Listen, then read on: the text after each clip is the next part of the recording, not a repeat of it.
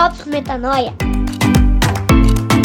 Testemunhando mais uma vitória da fé sobre o medo.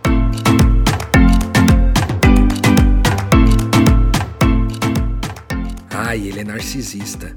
Será? Hoje nós vamos conversar sobre um assunto que pode ser delicado para você que me ouve aqui, dado que talvez você tenha se relacionado com alguém que tem o um diagnóstico de transtorno de personalidade narcisista, ou talvez você é, tenha sido diagnosticado com isso, talvez você já tenha sofrido com esse assunto em alguma dinâmica da sua vida, mas hoje a nossa proposta é combater esse pensamento de quando a gente muitas vezes atribui características à identidade das pessoas sem se atentar às verdades que são espirituais, verdades que são espirituais sobre essas mesmas pessoas, né? E sobre você mesmo, sobre Deus e tal. Enfim, eu não quero gastar muito tempo hoje com vocês aqui conceituando a questão do, do narcisismo ou do transtorno de personalidade narcisista. Meu objetivo aqui é a gente combater o pensamento tóxico, né? Que é que hoje a gente está falando de narcisista aqui, mas a gente poderia utilizar várias outras palavras de diagnósticos também é, que são normalmente usadas quando a gente atribui essas características a outras pessoas na nossa jornada, né? Como, por exemplo, ele é psicopata, ou ele ou ela é borderline, ou sociopata, ou tóxico.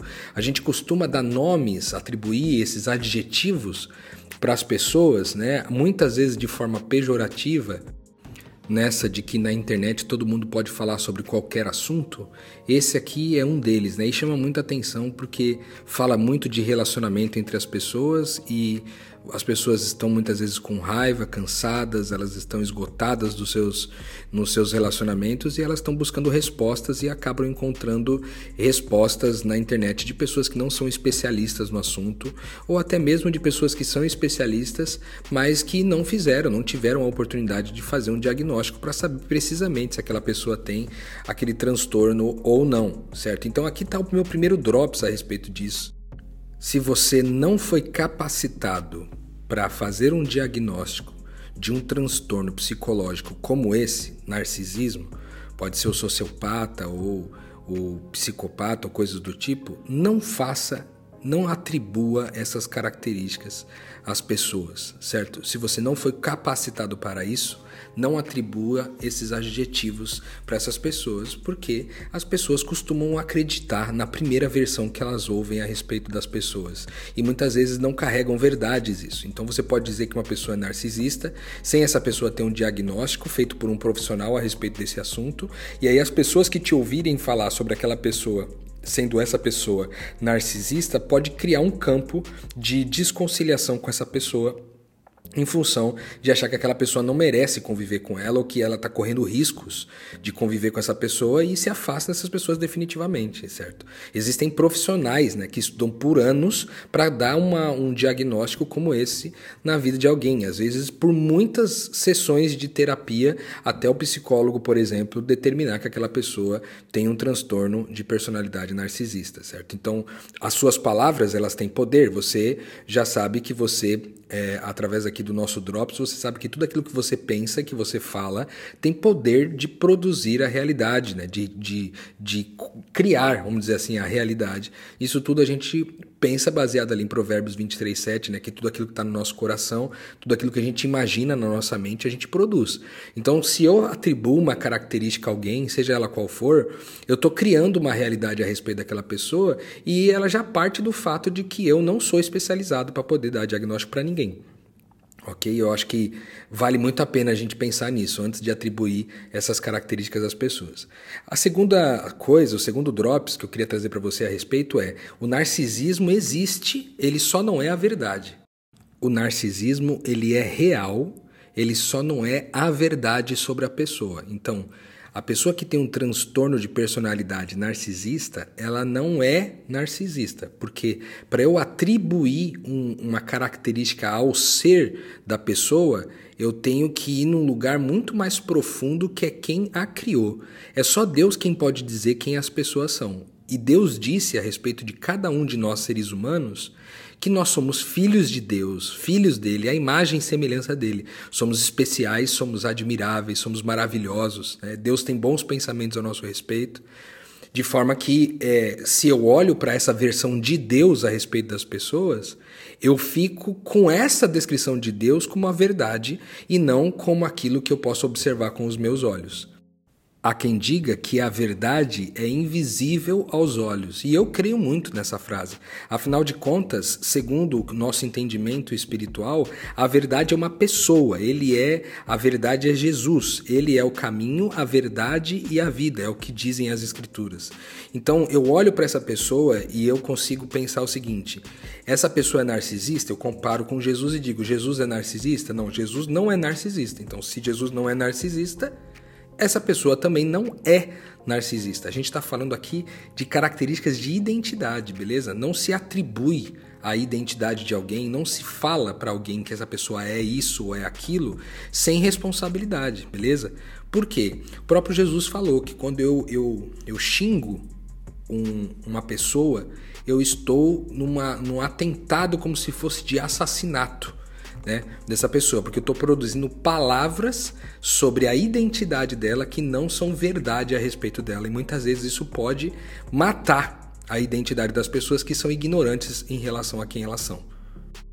O terceiro drops é saia da posição de vítima, né? Você é responsável. Por que, que eu falo disso? Porque é o seguinte, muitas vezes você tem raiva desse assunto, tem raiva de pessoas que têm características narcisistas, ou você tem nojo de pessoas assim, porque de fato você passou por alguma situação na vida onde você atribui a responsabilidade por aquilo que você viveu a essa pessoa, como se ela fosse suficientemente capaz de produzir algum mal em você que você não tenha permitido. Certo? Tudo que a gente vê nas outras pessoas são espelhos e projeções da gente. Se eu olho para alguém e narro essa pessoa na identidade dela como narcisista, eu estou narrando a mim mesmo como narcisista, porque essa narração só pode ter saído de mim. Só saiu de dentro de mim essa, essa conclusão que essa pessoa é narcisista por conta disso ou daquilo, certo? Significa que no meu mundo interno existe essa característica de narcisista. Eu estou colocando nela uma coisa que existe dentro de mim. Uma outra coisa a respeito disso é que tudo aquilo que você usa te manipula. Uma das principais características né, da pessoa que tem o transtorno de personalidade narcisista é que ela tem comportamentos de manipulação.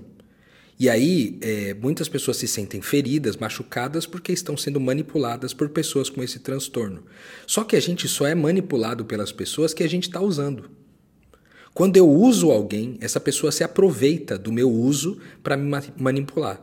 Se eu não estivesse usando essa pessoa, ela não teria poder suficiente para me manipular. De forma que é, eu não estou na posição de vítima aqui, porque essa pessoa está me manipulando porque eu estou usando ela. Então eu também sou responsável pelo uso que eu estou fazendo dessa pessoa. Talvez eu, me, eu, eu use ela para meus fins sexuais, talvez eu use ela para meus fins financeiros, talvez eu a use para fins profissionais, não sei, pode ser para qualquer fim. Mas se eu estou usando, eu estou abrindo espaço para ser manipulado, porque a manipulação só sobrevive enquanto do outro lado tem alguém usando. Isso é duro de compreender muitas vezes, certo? Você é responsável pelas escolhas que você faz. De forma que, se você escolheu permanecer naquele relacionamento daquele jeito, né, daquela forma, você é responsável pelas consequências que surgem disso daí. Só você pode mudar esse cenário, certo? Então, saia da posição de vítima porque você é responsável pela sua própria vida, portanto, responsável com quem você escolhe se relacionar, nas formas que escolhe se relacionar. Certo? Por último, o meu drops aqui é dizendo para você para aprender mais, aprenda mais sobre o narcisismo, mas para um objetivo, não para ficar apontando para as pessoas é, quem elas são, de forma pejorativa e nem para tentar se proteger do mal que essas pessoas podem causar para você. Não. Aprenda mais sobre narcisismo para que você possa amar mais e melhor essas pessoas. Para que você possa escolher né, o tipo de relacionamento que você vai ter com ela. Porque talvez você é, escolheu alguém com um transtorno que foi diagnosticado com esse tran transtorno de personalidade narcisista, pode não ser algo que você está preparado para lidar. E está tudo bem. Aí você faz uma escolha de não ter um relacionamento com essa pessoa nessa forma, Mas isso não quer dizer que você tem que excluir essa pessoa da sua vida, que você tem que eliminar ela do seu círculo de amigos e pessoas próximas. Uma das, das relações onde o narcisismo melhor se instala, por exemplo, é na relação entre mãe e filhos, né? Que é o que a internet, pela internet você vai encontrar é esse lance das mães narcisistas, certo?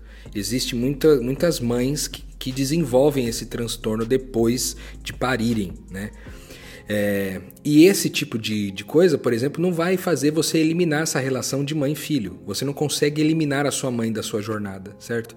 Então, aprender sobre narcisismo para eliminar a sua mãe do seu dia a dia é um motivo que não é genuíno e, na minha opinião, ele é pecaminoso porque ele produz separação entre você e sua mãe.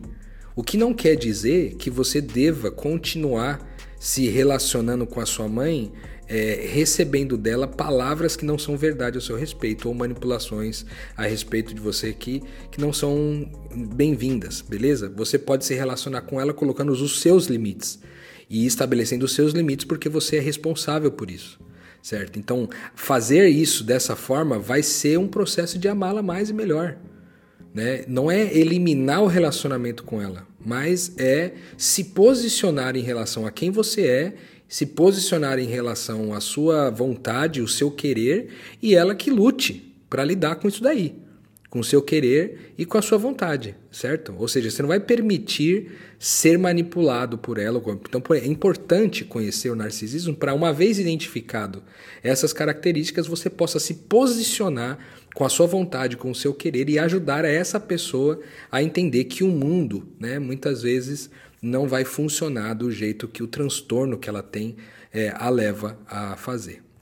Eu espero que, com base nesse episódio de hoje, você melhore a qualidade dos seus pensamentos em relação a essas pessoas Portanto, melhore também a qualidade das suas falas e assim possa produzir uma realidade de mais amor, de melhor amor em relação a todo mundo que te rodeia, não somente a essas pessoas que sofrem com transtornos de personalidade, como esse narcisista, mas também as pessoas que convivem com essas pessoas que sofrem com isso. Afinal de contas, você veio para esse mundo para entregar palavras de vida e de paz, e é tudo que nós esperamos daqueles que são filhos amados eternos herdeiros de Deus.